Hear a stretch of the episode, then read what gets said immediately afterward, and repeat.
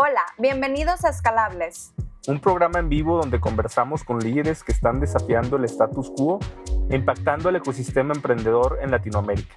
Somos Lala, Nelly, Oscar y Héctor. cuatro amigos apasionados del ecosistema emprendedor. Buscamos conectar, inspirar y fortalecer a la comunidad de emprendimiento en la TAM. Esta es la única comunidad donde tú que nos escuchas puedes sumarte a la mesa y ser parte de la conversación. Sin filtros y espontánea. Así que te invitamos a seguirnos en Instagram como Escalables Podcast y en Twitter como Escalables P. Y unirte al grupo de Telegram Escalables Podcast. Comenzamos.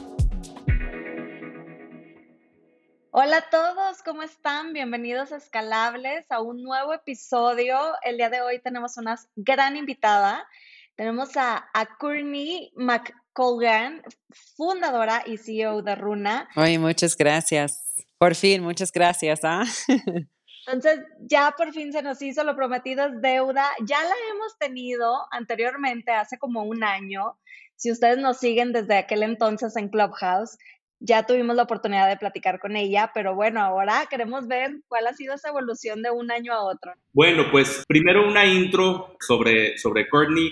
Courtney es la CEO y fundadora de Runa, un software que está automatizando la nómina para América Latina. Antes de Runa, eh, Courtney fue CMO de Cabify, una aplicación de taxi para América Latina, donde hizo crecer la empresa de tres ciudades y una evaluación de 20 millones de dólares a 130 ciudades en 12 países y una evaluación de 1.5 billones de dólares. ¿no? Courtney fundó su primera empresa, Wokai.org, a los 22 años y su segunda empresa, Yellowsmith.com, a los 28. Anteriormente también trabajó en capital de riesgo y finanzas en Draper Fisher Jurvetson, Morgan Thaler y Morgan Stanley. Courtney tiene un MBA en Stanford y una licenciatura en chino y economía de Berkeley. Habla chino, español e inglés con fluidez y es madre de tres hijos. Cuéntanos por qué la parte de, de, de, de chino y economía te, te, llamó la atención. Sí, siento ahora que era otra vida, ¿no? Eh, no era mi intención de, de aprender español, pero la vida tiene su plan y tú tienes otro, ¿no? Creo que chino entró porque estuve súper eh, emocionada este, en universidad de todo lo que es la intersección entre eh, el mundo político el mundo económico, es el desarrollo de los países. Y este, con ese interés, claramente China era el centro del mundo, ¿no? Este, todo su desarrollo en los siguientes 20 años ha cambiado todos nosotros, ¿no? Todos los países. Y, y sabía esto cuando empecé de, y, y este va a pasar, cuando empecé de estudiar todo eso. Y este, por eso quería, pensaba que va a ser necesario de aprender chino, de hacer negocio, de, de hacer todo, ¿no? Entonces pensaba, Uh, sería la mejor inversión de mi tiempo.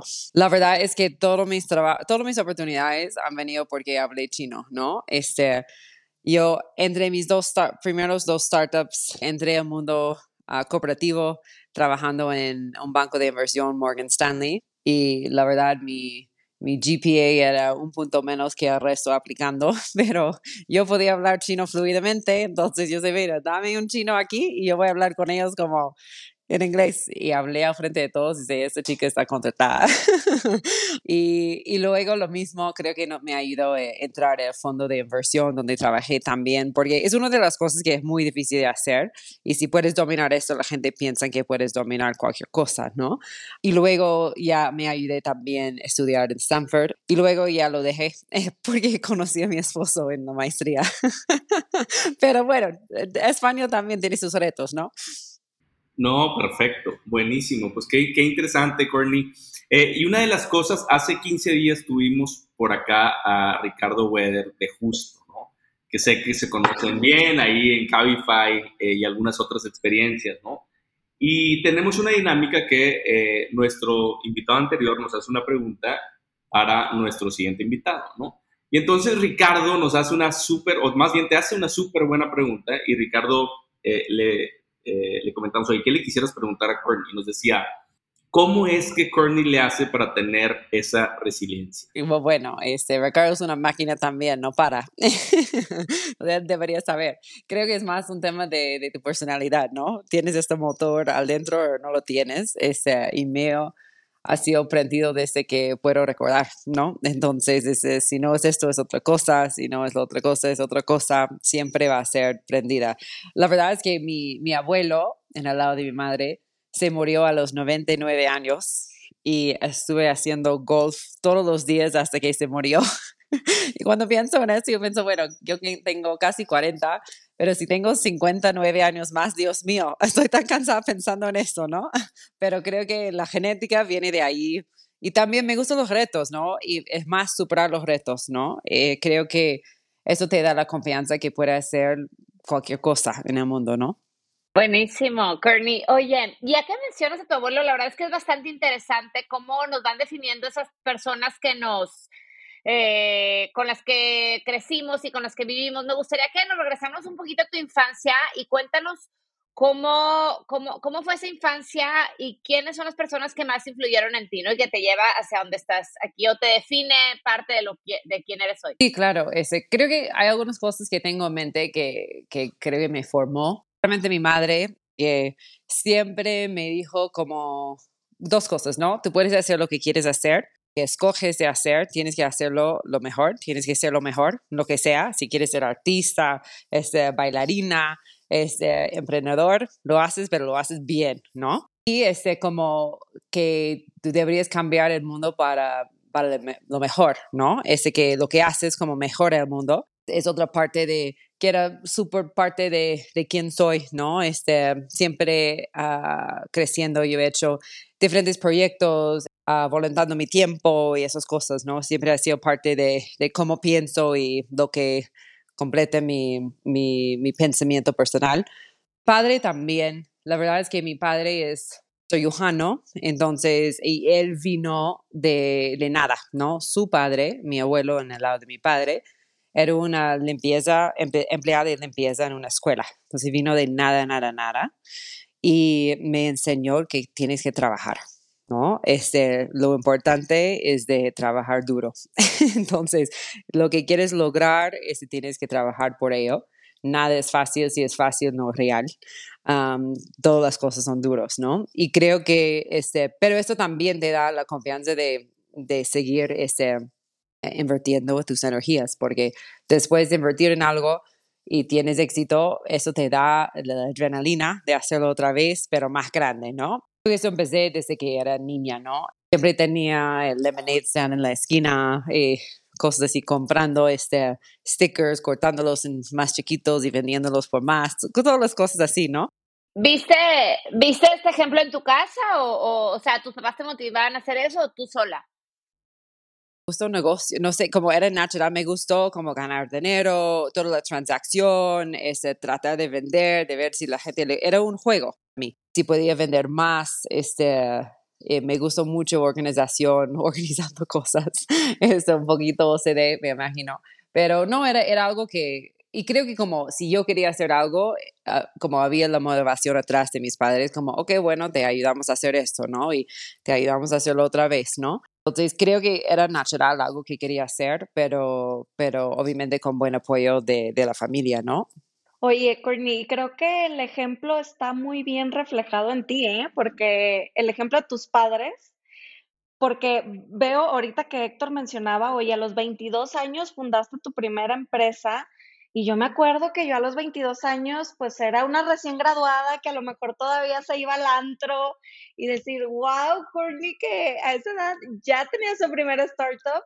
Es otro mindset, ¿estás de acuerdo? O sea, yo entraba en la vida godín y aprender como que es este mundo corporativo y qué increíble que, eh, que creo que lo ves desde ahorita ya los chavos que ya desde prepa ya, ya traen ese chip, ¿no? De empezar a, a crear algo, a innovar. No, es, es, como, no sé si ustedes han visto la película de, de Serena y Venus Williams, King Richards, pero es lo mejor ejemplo, ¿no? Yo he ido a Compton, yo crecí en Los Ángeles, Compton es como peor que cualquier lugar en México, la verdad, es como súper peligroso, este, no pasas por ahí, esos niñas no tenían ningún, este, futuro, ¿no? Y tu papá diciendo, te vas a hacer lo mejor. Vas y si escuchas estas cosas, tú lo crees en tu corazón, la verdad. Es como, nosotros fuimos recién a, a la, la, la, maestría, como teníamos un aniversario de la maestría y como varios como amigos de la maestría súper exitosos, uno de ellos como fundador de Nubank, este, como gente que realmente, wow, han hecho buenas cosas. Y la verdad es como yo sentí, bueno, ya yo voy a estar con ellos como en el siguiente grupo, ¿no? Es algo que quizás es irracional, pero en tu corazón tú sabes que vas a hacer algo. Este, el tiempo, la pregunta es cuándo, ¿no? Este, pero creo que la única razón que tengo eso en mi cabeza es por, por, por, mi mamá, por mi papá, diciendo que ya tú vas a hacer algo grande, vas a hacer como, vas a hacerlo bien, trabaja muy duro um, y never give up, ¿no? Y, y va a pasar, ¿no? Ya, entonces tomaste, tomaste eso al final del día como un hecho de que iba a pasar, Courtney.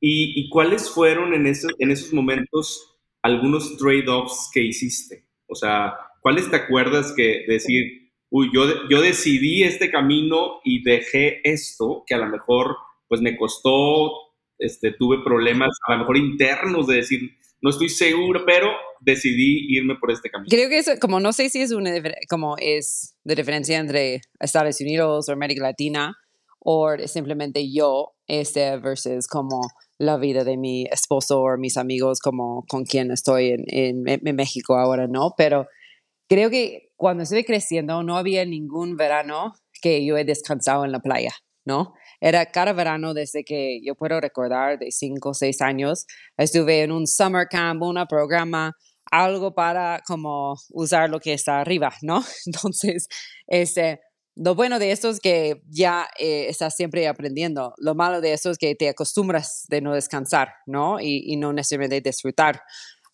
Entonces, desde que yo puedo recordar, cada verano era qué voy a hacer de mejorarme, de avanzarme, ¿no? Este, y es tan, la competencia en Estados Unidos es tan duro que todo el resto están haciendo lo mismo, ¿no?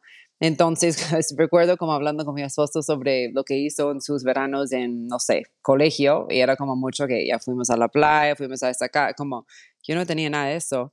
Este, era como siempre, como programas, tarea, este, leyendo libros, como cosas que tenía que hacer para, para avanzar. Creo que había esos como sacrificios, como que no sabía en el momento eran sacrificios, ¿no? Pero cuando ves como otra gente vive, no necesariamente tu manera es lo mejor, um, simplemente como lo que había. Tantas cosas, ¿no? Ese, creo que un buen ejemplo es, es lanzando Runa cuando lancé Runa en México pero mi esposo es peruano y vivimos en Perú. Y mes que he dado la luz empezamos a codear la plataforma. Estuve en la casa una semana y regresé a la oficina la siguiente semana para por lo menos mitad de día ese, para estar con ellos como codeando, ¿no? Apoyando. Igual no puedo hacer código, pero ayuda de, de, de conversar, ¿no? A las seis meses, como, como, mi hijo tenía seis meses, tenía que dejarle en, en Perú y era Y Combinator por tres meses, entonces no he visto lo de seis hasta nueve meses. Y luego de esto, uh, lanzamos en México y estuve viajando todas las semanas, este, de lunes hasta jueves en México y viernes, sábado, domingo en Perú. Entonces, en este momento, mi hijo tenía un año. Yo seguía en esto dos años este, durante los embarazos y partos de mis dos otros hijos este, también. Entonces, yo no he visto como sacrificio, yo pensaba era un honor de tener una empresa fondeada por inversionistas en Silicon Valley que me permitió de hacer algo como una locura de lo que estuve haciendo, pero mirándolo por detrás, claramente era duro, ¿no? Este, cuando estás embarazada estás cansada, ¿no? No quieres trabajar 24/7 ni en un avión, ah, pero son las cosas que hacemos para, para realizar nuestros sueños, ¿no? Al final del día ves el resultado y dices, valió la pena, ¿no? O sea, tanto esfuerzo, tanto sacrificio, aunque mencionaste algo muy interesante, te acostumbras a no descansar y eso no necesariamente es bueno.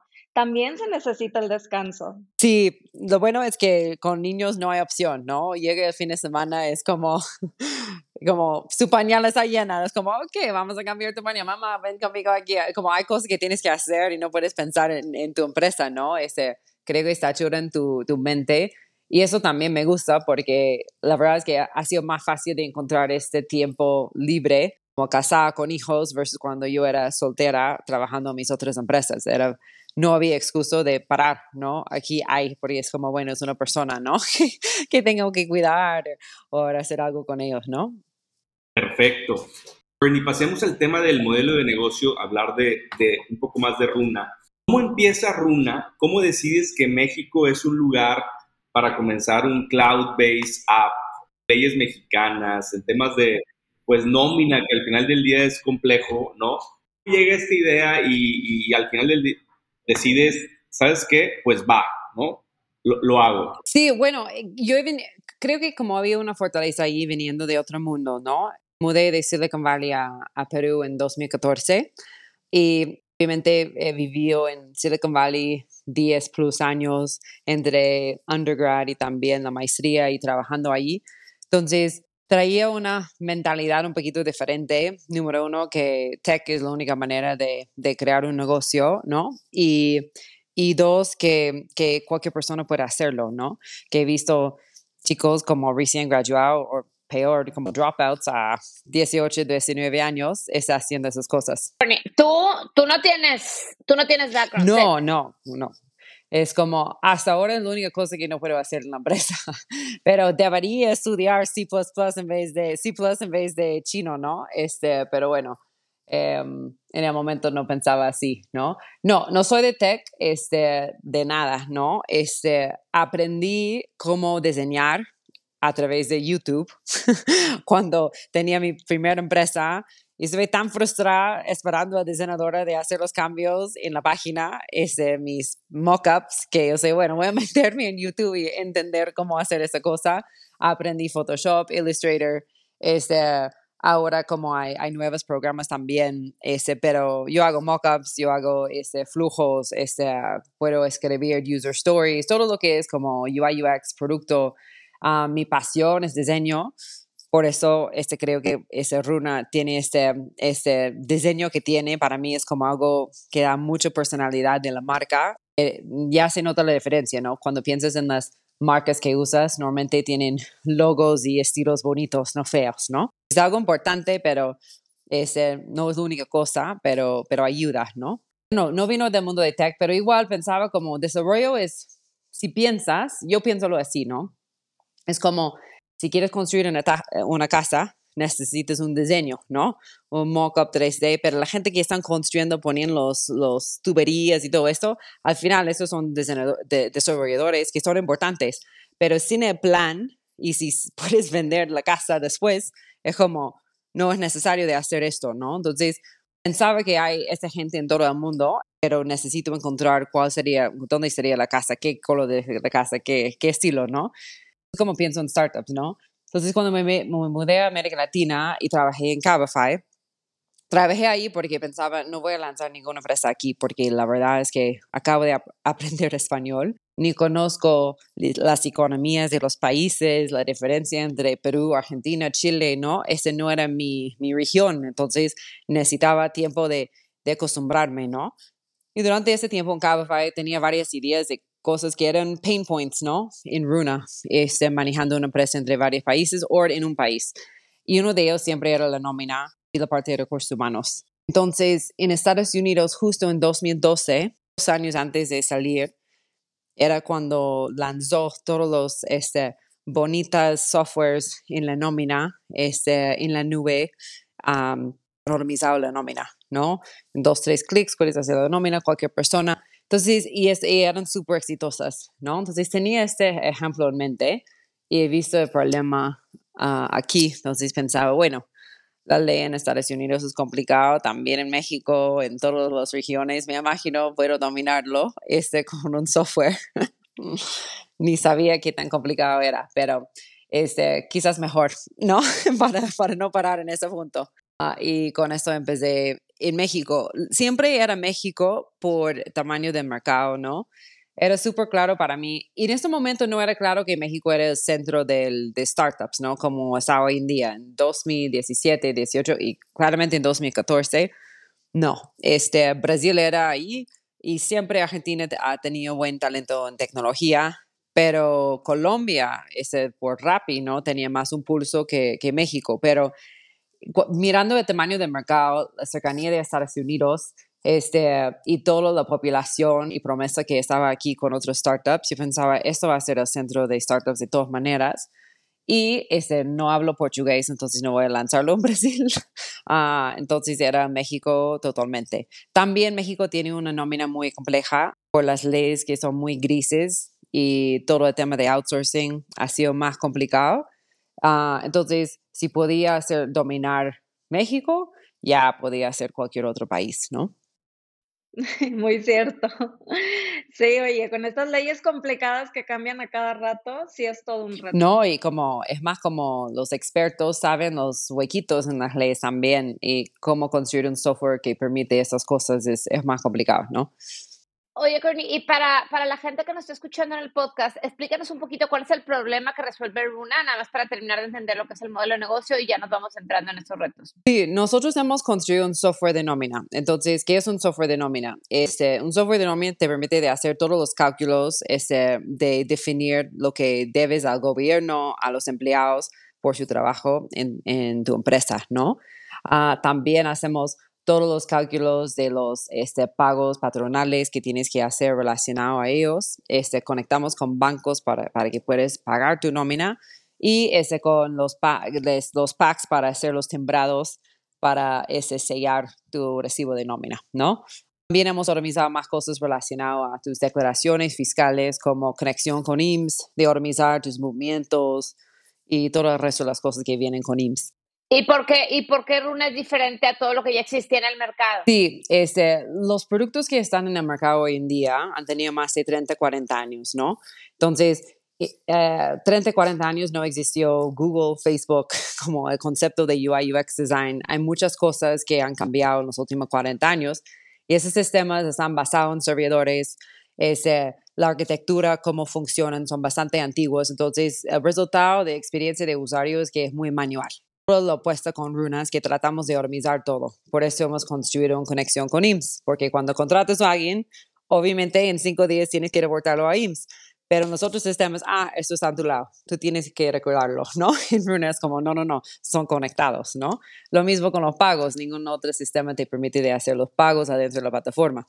¿Cuál es el uso del cálculo si no vas a terminar el proceso con el pago, ¿no? y otras cosas, ¿no? Este, un módulo de recursos humanos para que cuando das la alta a un empleado con tu sueldo, ya em, el siguiente nómina ya va a aparecer en la nómina, versus antes como tienes que agregarlo a la nómina, poner toda la información. Entonces, es muy manual. Entonces, tomamos un proceso de 18 horas, lo cortamos en 2, 3 horas, ¿no? Oye, Courtney, ¿y, ¿y, Runa está enfocado a empresas pequeñas, medianas, grandes, de todo? ¿O cuál es como el target? Sí, pymes, ¿no? Nuestro empresa promedia 50 empleados.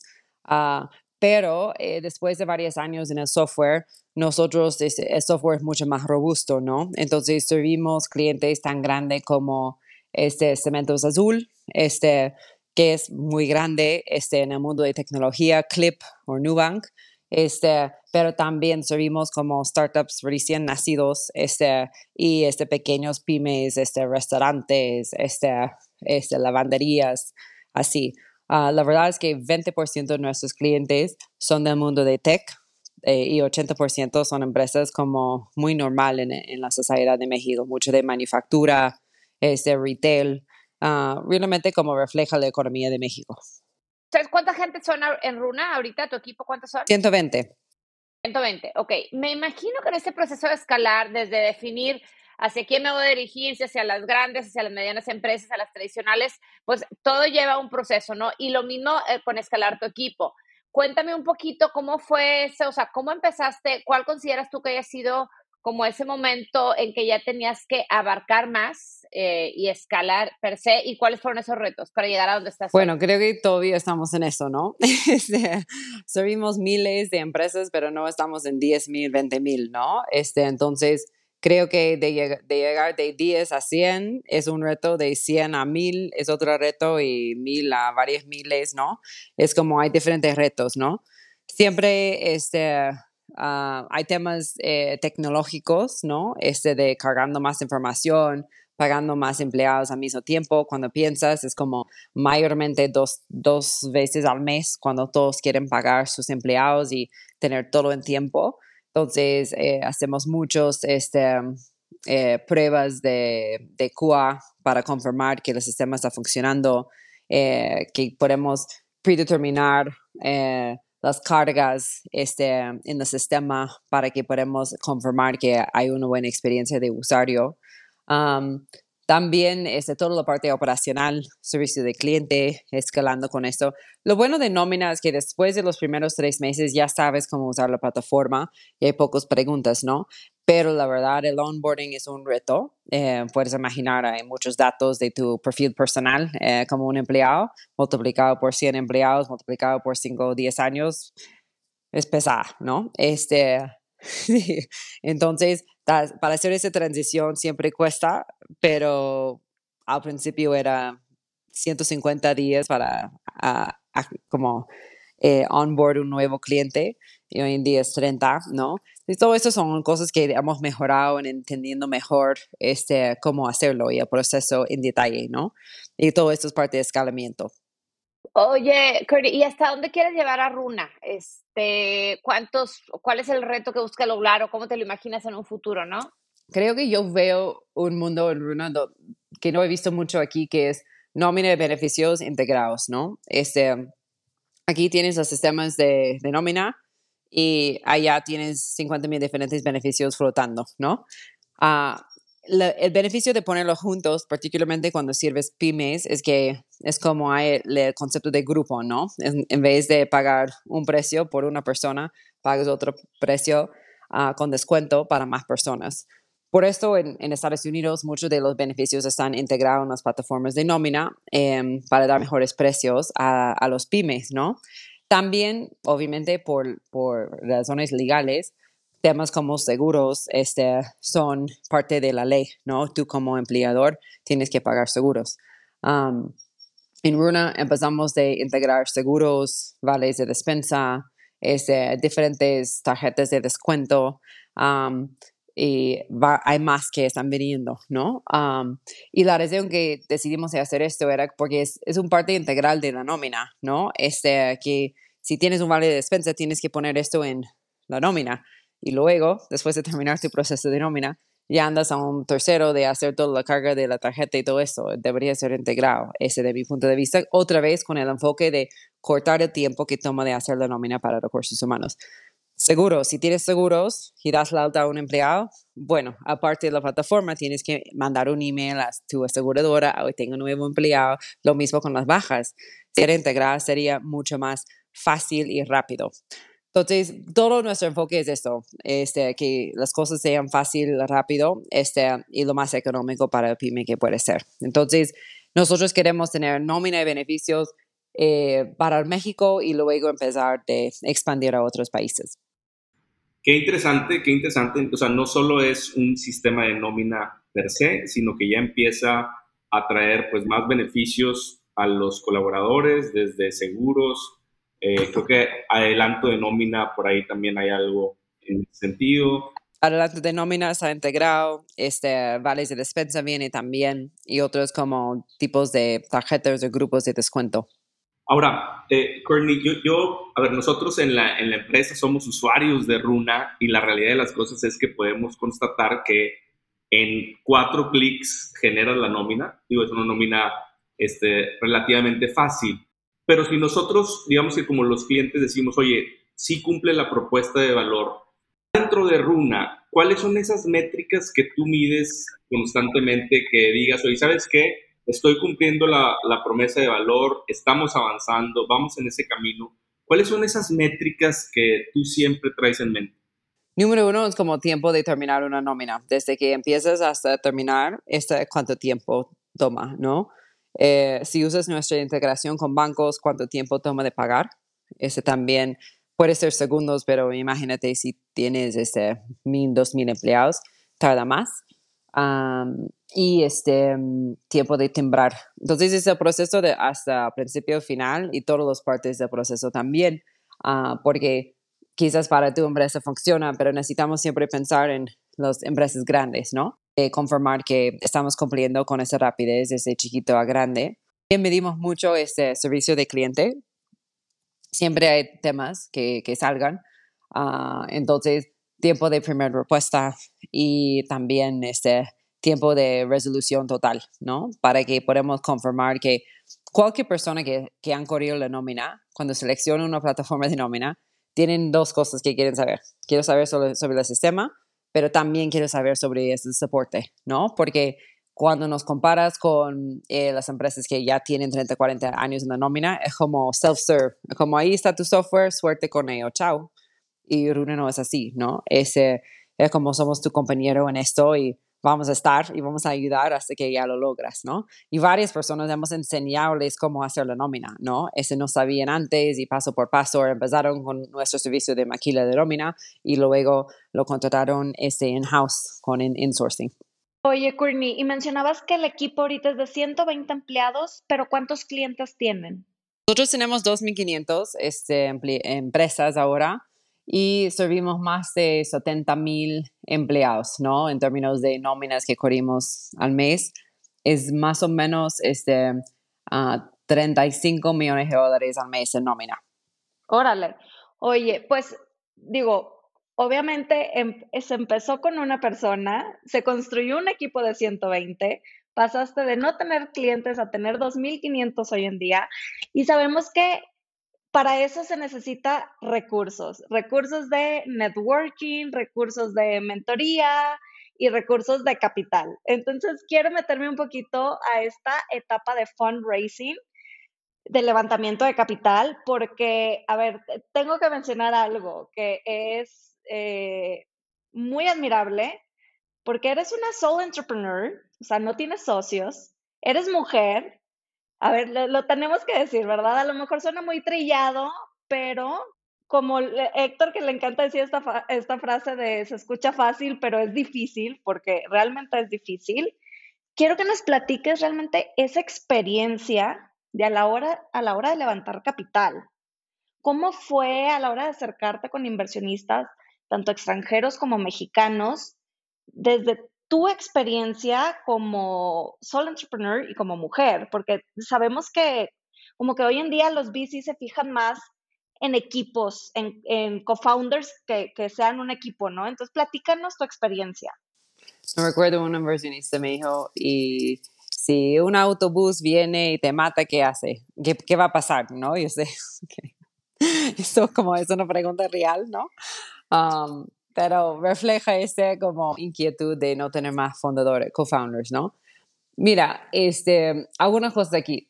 Creo que es peor de escoger a alguien con quien no quieres pasar el resto de tu vida versus haciéndolo solo, ¿no? Porque vas a pagar este costo en un momento.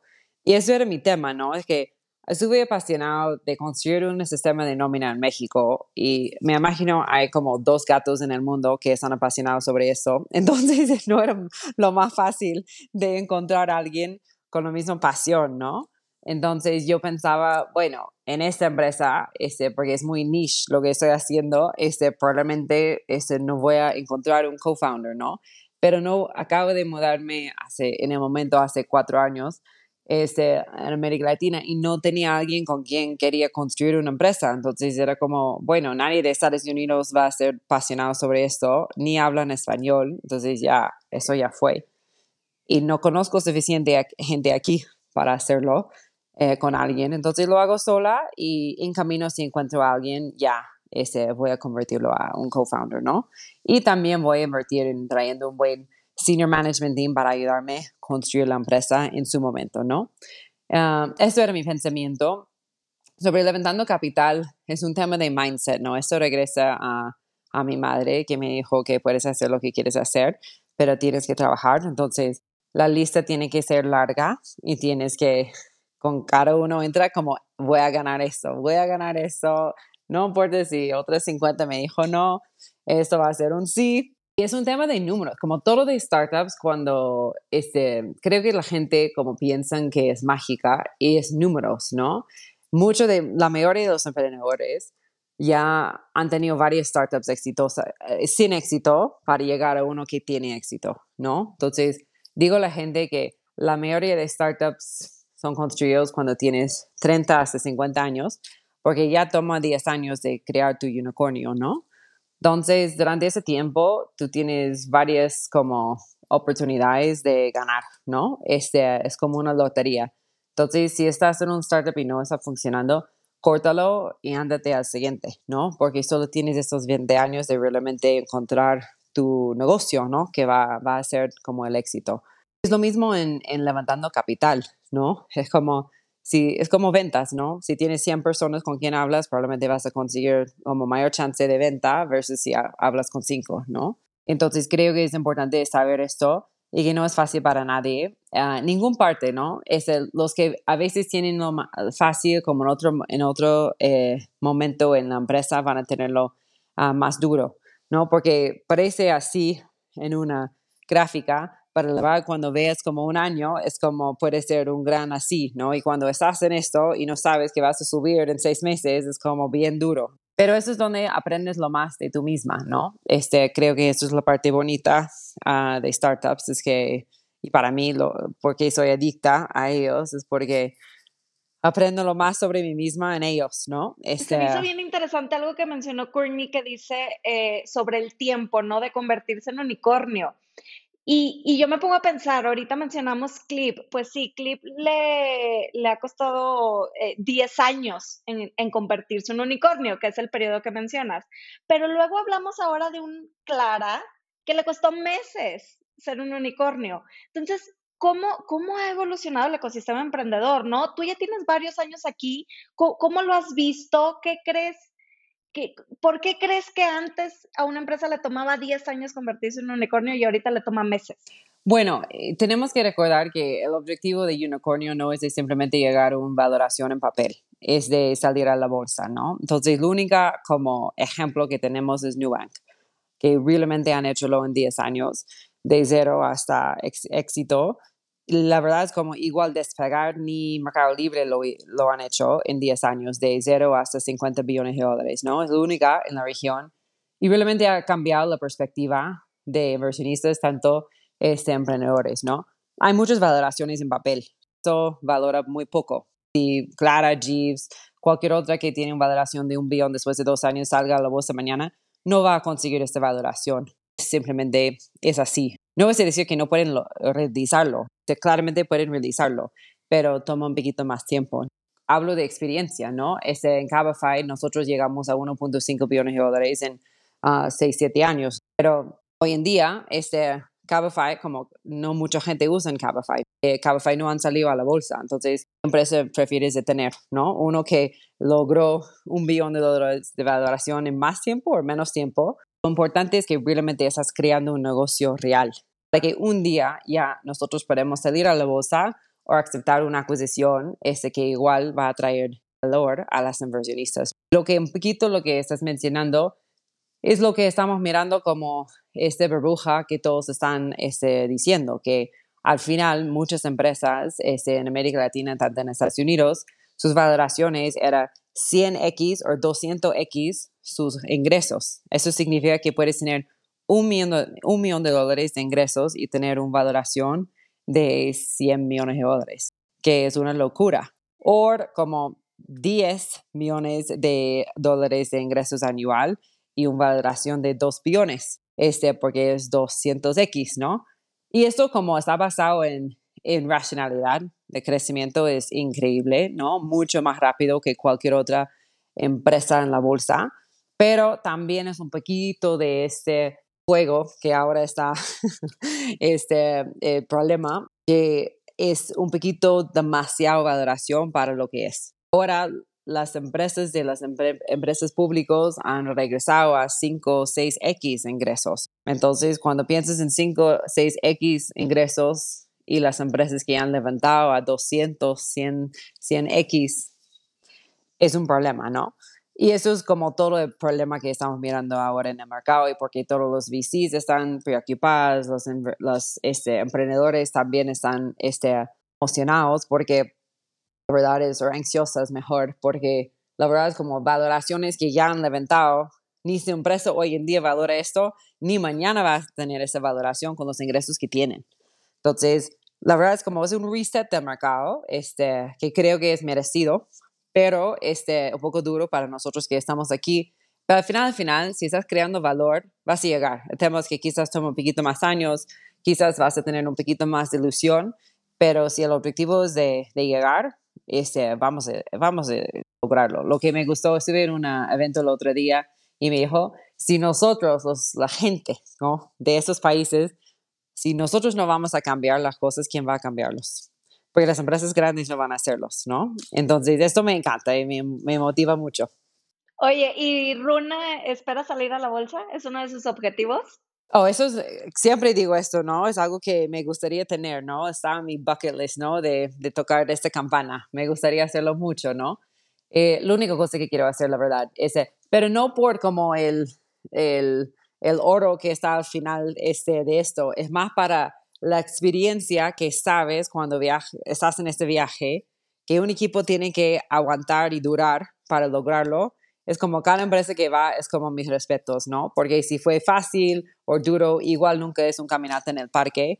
Este, y muestra mucho de lo que un grupo de gente pueden hacer juntos, ¿no?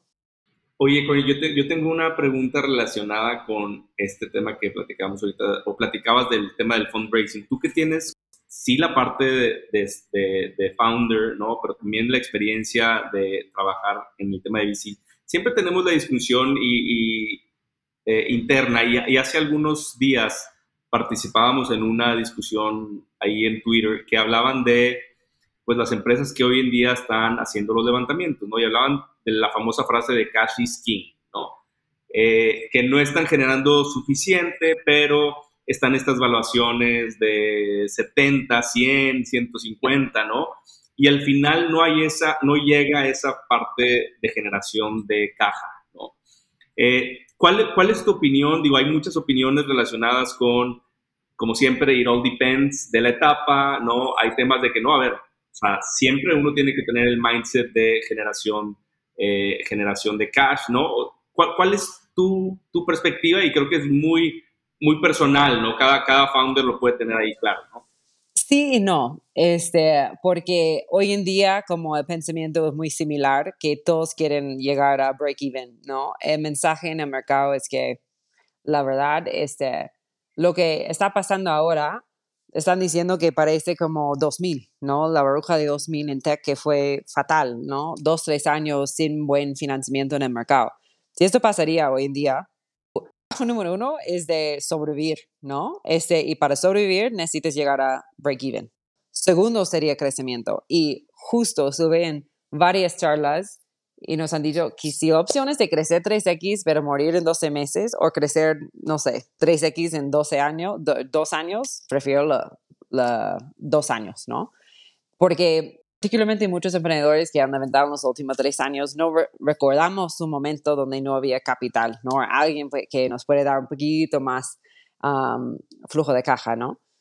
Pero si esto pasaría, solo tienes sus ingresos, ¿me entiendes? No hay opción. Entonces, Creo que sí, eso era el pensamiento antes de todo esto, lo que está pasando, pero hoy en día hay mucho alineamiento que de llegar a break even en los siguientes 12, 24 meses sería lo más prudente. Luego ya levantas más dinero y haces tu locura de crecimiento cuando la regresa, ¿no?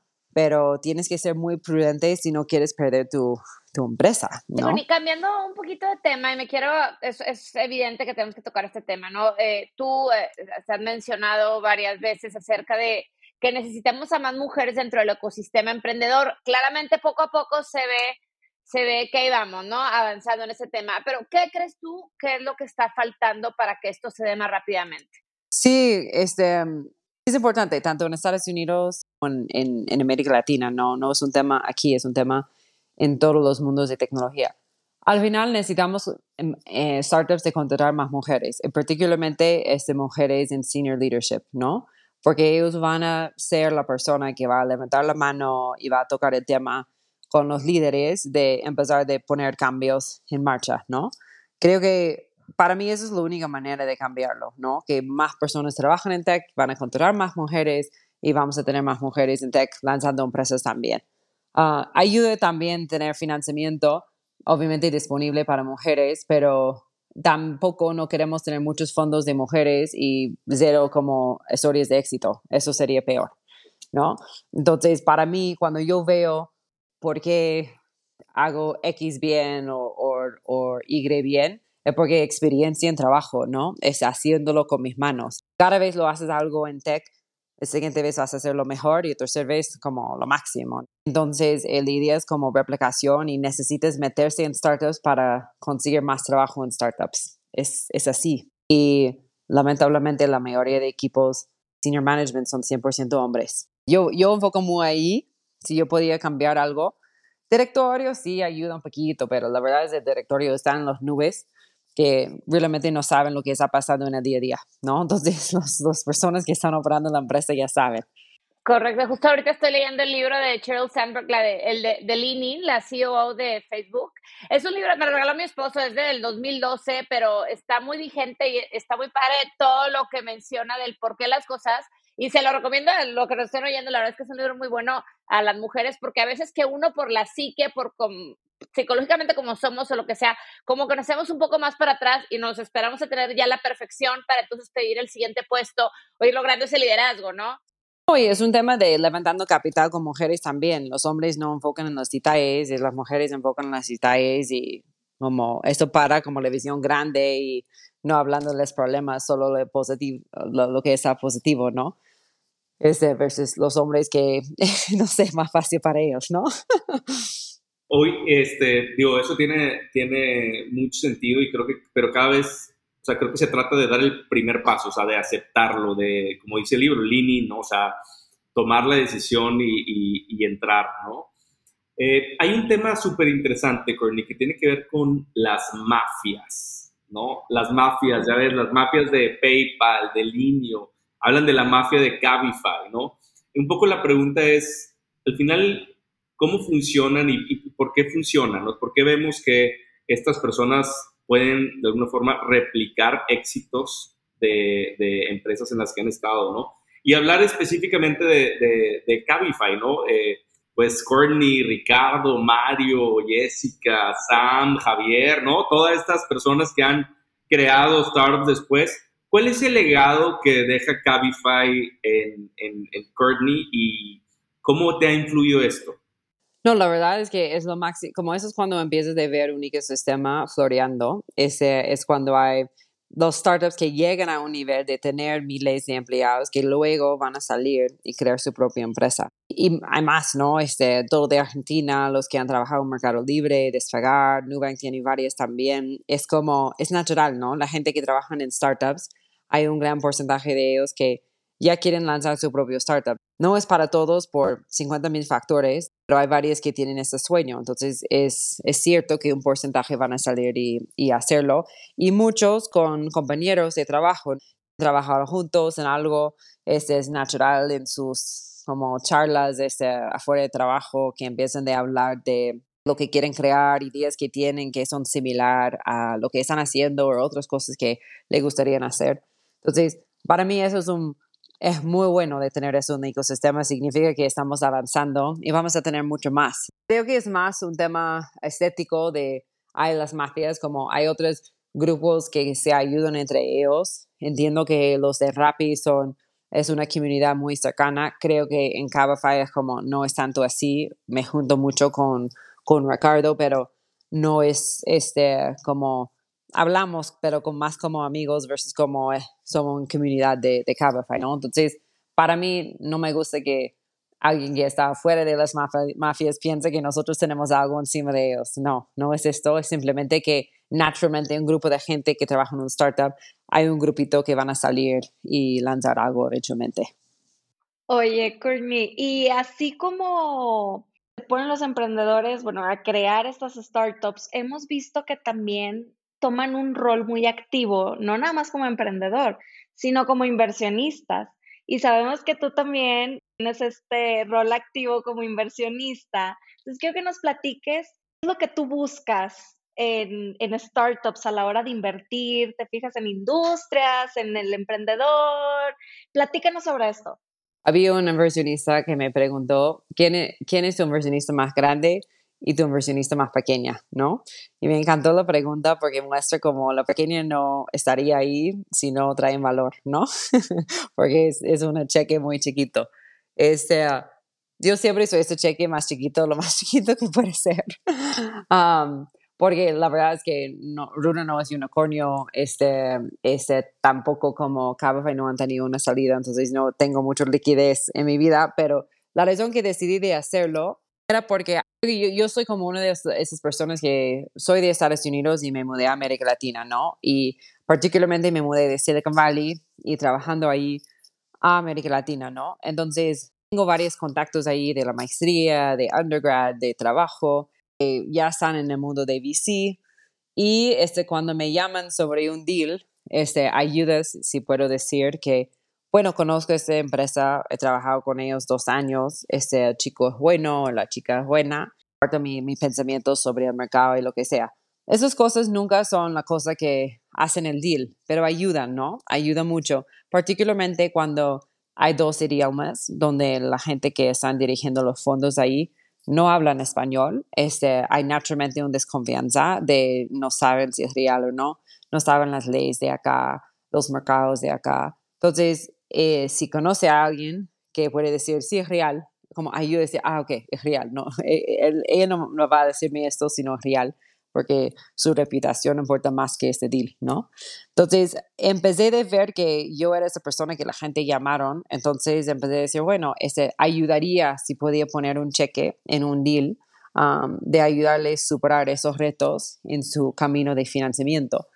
También, este, manera de enfocarme, como hay muchos startups que siempre quieren consejos, mentorías, esas cosas, y la verdad es que yo no puedo hacer todo, ese porque tengo mi propia empresa pero estos días donde decido de invertir, ya estoy en WhatsApp para lo que necesiten, si sea negociando un term sheet o este, contratando a alguien, este, lo que sea, ¿no? Por último, este, era mi manera de ayudar a los startups a levantar más capital, que si yo pongo un cheque y luego lo presento a varios amigos en la comunidad que conozco, este, ellos son, es más probable que van a poner un cheque también, ¿no? Entonces era mi manera de, de, maximizar como la inversión que podía hacer. Oye, Courtney, ya has dicho antes que en la TAM hay muchas oportunidades y que es mejor emprender en Latinoamérica que allá. Entonces, mi primera pregunta es, ¿por qué háblanos de eso? Y segundo, ¿cómo has visto esa evolución? Sí, ese, para mí hay problemas uh, uh, sumamente grandes aquí para, para resolver, ¿no? Este, creo que mucho en Silicon Valley es como puede ser un feature o puede ser una empresa, a veces no sabes, ¿no? Es como, en vez de hacerlo 10x más rápido, vas a hacerlo 50x más rápido, ¿no? Es como, ok, ya, eficiencia, ¿no?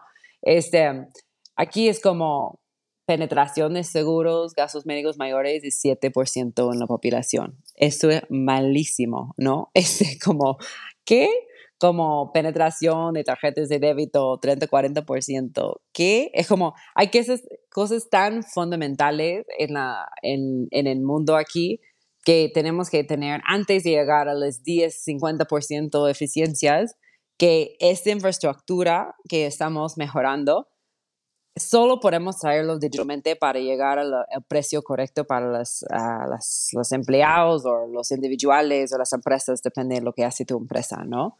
Y eso me motiva mucho porque es algo fundamental. No es como, ¿van a usar seguros o no? Es como, claramente, todo el mundo quiere seguros. El tema es el precio y como cómo logres el cliente, porque claramente como para ir uno por uno, muy costoso para los aseguradores y los precios cuando llegan no interesa de individual.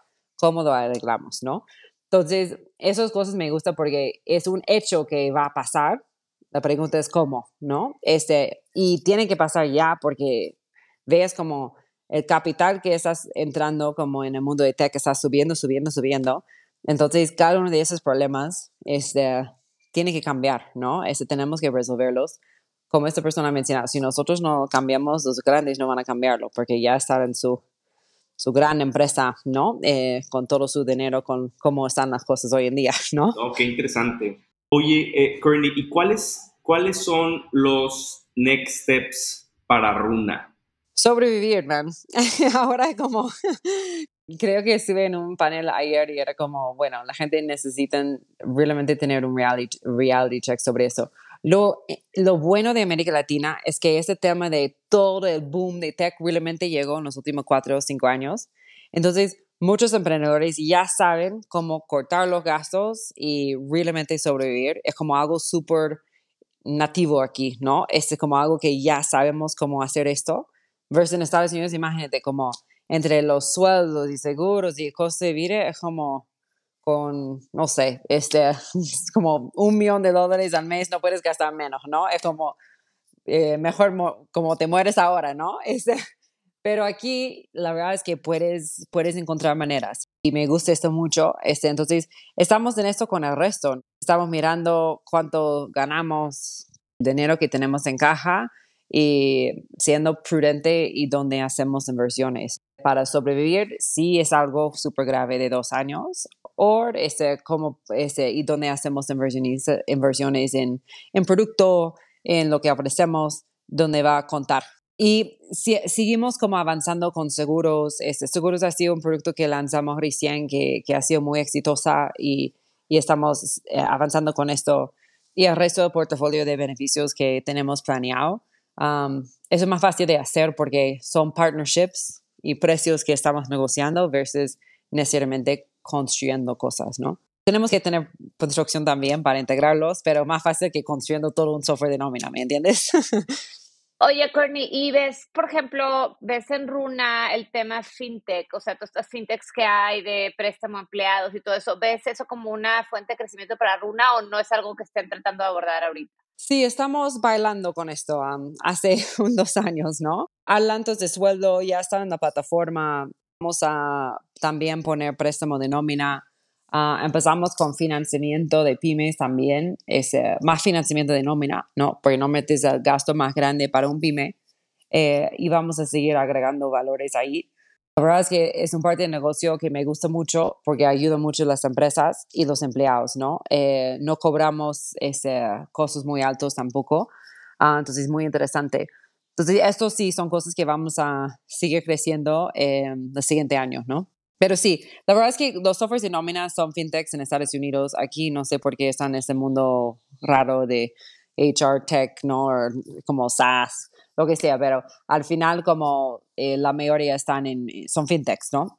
Oye, y Courtney, ¿cuáles son los siguientes pasos para ti? Bueno, este, como mantener como la calma durante este periodo de locura y caótica que estamos entrando. Este, y, y realmente enfocarnos como empresa este, en, en construyendo valor, pero a, a como en una manera eficiente, ¿no? Creo que lo bueno de esos momentos es que realmente tú enfocas en dónde estás gastando cada dólar entonces, con cada dólar, este, ya sabes que, mm, bueno, no voy a perderlo en, en algo que no tiene sentido. Quiero realmente construir algo que, que va a agregar valor para nuestros usuarios este, y va a ayudarnos a crecer la empresa. Entonces, haciendo muchos análisis ahí este, en lo que tiene sentido y este, estar disponible para mi equipo. Siempre soy una persona que invierte mucho en cultura. Acabamos de tener un offsite muy grande con todo el equipo, eh, mantener la, motivación alta ¿no? durante esos tiempos, porque si, si va a pasar es algo similar a COVID, es, es bien duro para, para todos, ¿no? Hay mucha inseguridad y la gente uh, necesitan uh, tener un lugar de, donde pueden confiar y sentirse como en casa este, para, para superar esos momentos, ¿no? Oye, Courtney, ¿cuál, es, ¿cuál es ese skill, ¿no? Que, tú crees que tienes que trabajar más, que a veces te cuesta tanto, a lo mejor esa, esa, esa cosa que, te cuesta a ti como persona decir, siempre tengo que estar trabajando en eso? Para mí siempre es eh, algunas cosas, ¿no? Este, pero como líder tienes que ser este, fuerte este, y tener una visión a dónde ir, pero al mismo tiempo tienes que ser approachable, que la gente siente que pueden venir a ti y hablar de cualquier cosa. Creo que ese balance nunca es fácil y con más personas en la empresa es menos posible, ¿no? Entonces siempre trato de encontrar oportunidades de crear esos espacios este, con los empleados, como ejemplos, este, eh, cada mes saco cuatro o cinco personas por random de tener un chat con ellos, ¿no? Este, tenemos town halls todos los meses donde eh, haciendo preguntas en vivo a nosotros con respuestas que es, nosotros, eh, los senior leaders, como respondiendo a, las respuestas. y temas así, ¿no? Este, porque al final, como si sientes que trabajas en una empresa grande, como la gente va a salir igual, porque tú puedes cambiar cualquier logo en la pared, ¿no? Tienes que tener ese engancho, ese, y creo que lo que crea ese engancho es que entiendo que tú tienes impacto en la empresa y tú tienes una voz. Oye, este, dos de los emprendedores de tech que más admires, cuéntanos. Oh, eso es difícil, ¿ah? Bueno, es, es, es um, controversial, ¿no? Este, algunos de ellos, pero um, creo que la, la fundadora de, de, Bumble, este, um, Whitney, obviamente, porque mujer, han tenido hijos, este, además como estaba saliendo con el chico de Twitter o de, de, Tinder, he dicho, no, quiero hacer esto, entonces toda la historia me encanta. estoy segura que va a ser un Netflix series pronto. um, también creo que este, Travis de Uber, este, por la parte de controversial, este, eh, Travis ha tenido varias, este, no era su primera empresa, ¿no? Han tenido este, varias empresas que no han tenido tanto éxito. Um, algunos que eran medio ok, pero no. Pero igual quería como seguir luchando para lograr como el grande, ¿no? Y este, recuerdo cuando Uber, este, trató de levantar capital en Silicon Valley cuando era una app de pocas personas. En 2008, nadie quería invertir en esta empresa, nadie, literal, era, eh, porque si piensas en ello, muchos años atrás, era legalmente muy complicado de hacer, ¿no? Todos los taxi unions, eh, los sindicatos de taxis eran parte de gobierno, estabas como tratando de cambiar algo que es muy estructuralmente con gobierno, las cosas que tienes que meter con gobierno nunca se van muy rápidos. Entonces había mucho red tape ahí que la gente no quería tocarlo, este, pero claramente él no escuchó nada de, nadie, ¿no? Y siguió adelante y mira lo que hizo, ¿no? Entonces, estas cosas son importantes de recordar cuando estás en tu día a día, ¿no? De al final, la única, persona con quien tienes que contestar es, es tú, ¿no? Es como lo que más vas a perder es tu tiempo, es obviamente dinero de inversionistas detrás, pero al final es como si tú realmente no crees que esto va, va, va, a llegar, como córtalo, pero si piensas hay un chance, adelante, ¿no? Courtney, eh, normalmente tenemos la, la, costumbre aquí en Escalables de hacer unas preguntas al final. Le llamamos Fire Question. Es nada más lo primero que se te venga a la mente. Te vamos a ir haciendo la pregunta y tú nada más, tal cual, sin pensarla mucho, no respondes. ¿Tu libro favorito? Libro favorito, um, The Diary of Anne Frank. ok, muy bien. Si tuvieras oportunidad de estar esperando en una banca junto a alguien por una hora, vivo o muerto, ¿con quién sería? Bueno, creo que este David Vélez de New Bank. ¿Tuvieras que emprender otra startup hoy, cuál sería? ¿O en qué industria, perdón? ¿En qué industria sería? InsurTech, algo de embedded insurance, algo así. Ok. ¿Qué trabajo jamás podrías hacer? ¿Para qué serías malísima? Trabajando en cualquier empresa grande, la verdad. Como no entiendo cómo la gente lo hace. Es como necesito sentirme que mi, mi día importa, ¿no? Tiene impacto. Ok, si pudieras ser campeón en un deporte olímpico y ganarte una medalla, ¿cuál sería? Uh, correr. Este, creo que yo, yo soy, me gusta correr mucho.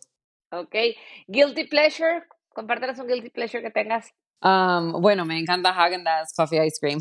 y no es bueno de comer todos los días, pero bueno, es algo que me gusta. La última, ¿eres morning person o night owl? Oh, morning person. Yo tengo que, yo levanto a las 4 o 2 de la mañana de hacer cosas, pero no puedo durar más de 9 en la noche, 9 días máximo. Mira, ya, ya vamos a cerrar. Así como iniciamos el episodio haciéndote la pregunta que nuestro invitado anterior, Ricardo Weather, el fundador de, de Justo, te hizo una pregunta para ti, ahora queremos que tú nos digas una pregunta para nuestra siguiente invitada, que va a ser Ana Raptis, la, de, la fundadora de Amplifica Capital. Entonces, ¿qué te gustaría que le preguntáramos? Uy, para ella es como, ¿cuál es la solución? ¿No? ¿Cómo metemos más mujeres en el ecosistema este, de tecnología? Yo he conversado esto mucho con ella. Este, no es tan simple como mi respuesta. Este, tiene muchos más pensamientos ah, acerca de ello, pero yo preguntaría esto. Buenísimo, me encanta. Muy bien. Pues eh, yo creo que hemos llegado ya al final. Esperemos que lo hayas disfrutado tanto como nosotros, Courtney. Qué gusto que por fin se hizo, creo que valió la pena. Entonces, muchísimas gracias. Gracias por tu tiempo, por compartir. Se me hizo muy, muy interesante la conversación. No, muchas gracias. Gracias, Courtney. Gracias en verdad por ser ejemplo para todos los que estamos en ese, en ese camino de, de emprender. Sobre todo de ese camino me, me llamó mucho la atención lo que dices que tienes en tu cabeza de que vas a lograr algo, no sabes cuándo, pero lo vas a lograr. Y creo que mujeres como tú se necesitan muchas más como para ser ejemplo y bastión para todos los que estamos detrás y, y eso es invaluable, ¿no? Entonces, gracias por ser esa inspiración, este, por abrirte con nosotros, tu tiempo, un abrazo y para mí fue, fue increíble platicar aquí contigo. Gracias, por escucharnos. Recuerda que estas pláticas se graban en vivo a través de Twitter Spaces. donde tú puedes participar y ser parte de la conversación. No pierdas la oportunidad de platicar con nosotros. Síguenos en Instagram y en Telegram como Escalables Podcast. Y entérate de quiénes serán nuestros próximos invitados.